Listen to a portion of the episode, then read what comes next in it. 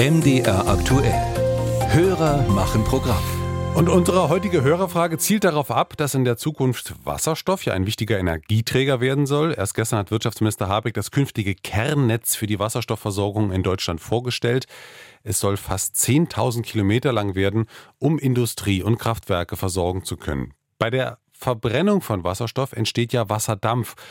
Und ob das Auswirkungen auf das Klima hat und ob da eigentlich überhaupt schon mal jemand dran gedacht hat, das beschäftigt unseren Hörer Stefan Feuzig aus Delitzsch. Meine Frage hierzu, wie sehen die zukünftigen Klimamodelle aus, wenn wir jetzt Millionen von Liter in die Atmosphäre Wasserstoff verbrennen oder ausscheiden und wir in den nächsten Jahren eigentlich eine relative trockene Region sein sollen? Ulrike Köhler ist der Frage nachgegangen. Um treibhausgasneutral zu werden, wird Deutschland in Zukunft tatsächlich unter anderem auf Wasserstoff setzen, so Mike Blicker vom Norddeutschen Reallabor, eine Einrichtung, die Wasserstoff als Energieträger erforscht, gefördert von verschiedenen Ministerien und Behörden.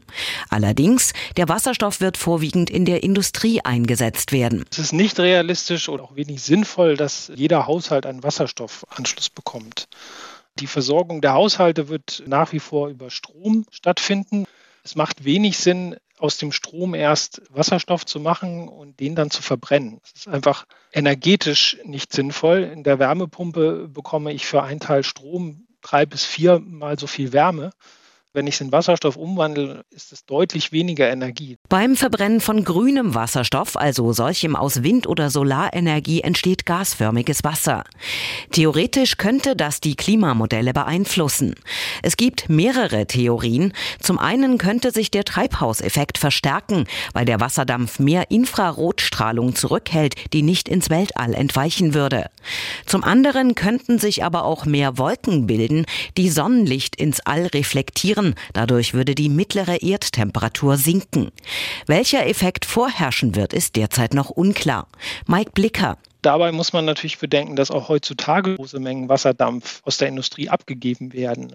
Es ist nicht davon auszugehen, dass das über die Nutzung von Wasserstoff mehr wird. Und ein zweiter Punkt ist, dass gerade wenn man aus dem Wasserstoff wieder Strom macht, wird man das mit sogenannten Brennstoffzellen machen. Und diese Brennstoffzellen verbrennen den Wasserstoff nicht, sondern sie führen kontrolliert Wasserstoff und Luft oder Sauerstoff zusammen und dann bildet sich direkt flüssiges Wasser. Eine Veränderung des Klimas wird das wahrscheinlich nicht bewirken, sagt Meteorologin Michaela Koschak aus dem MDR Wetterstudio. Wasserdampf entsteht natürlich in der Atmosphäre, allerdings nicht durch diese regenerativen Energiequellen, sondern dadurch, dadurch, dass es auch besonders in Ostdeutschland immer wärmer wird, dadurch verdunstet mehr Wasser, zum Beispiel über der Ostsee, aber auch aus Seen.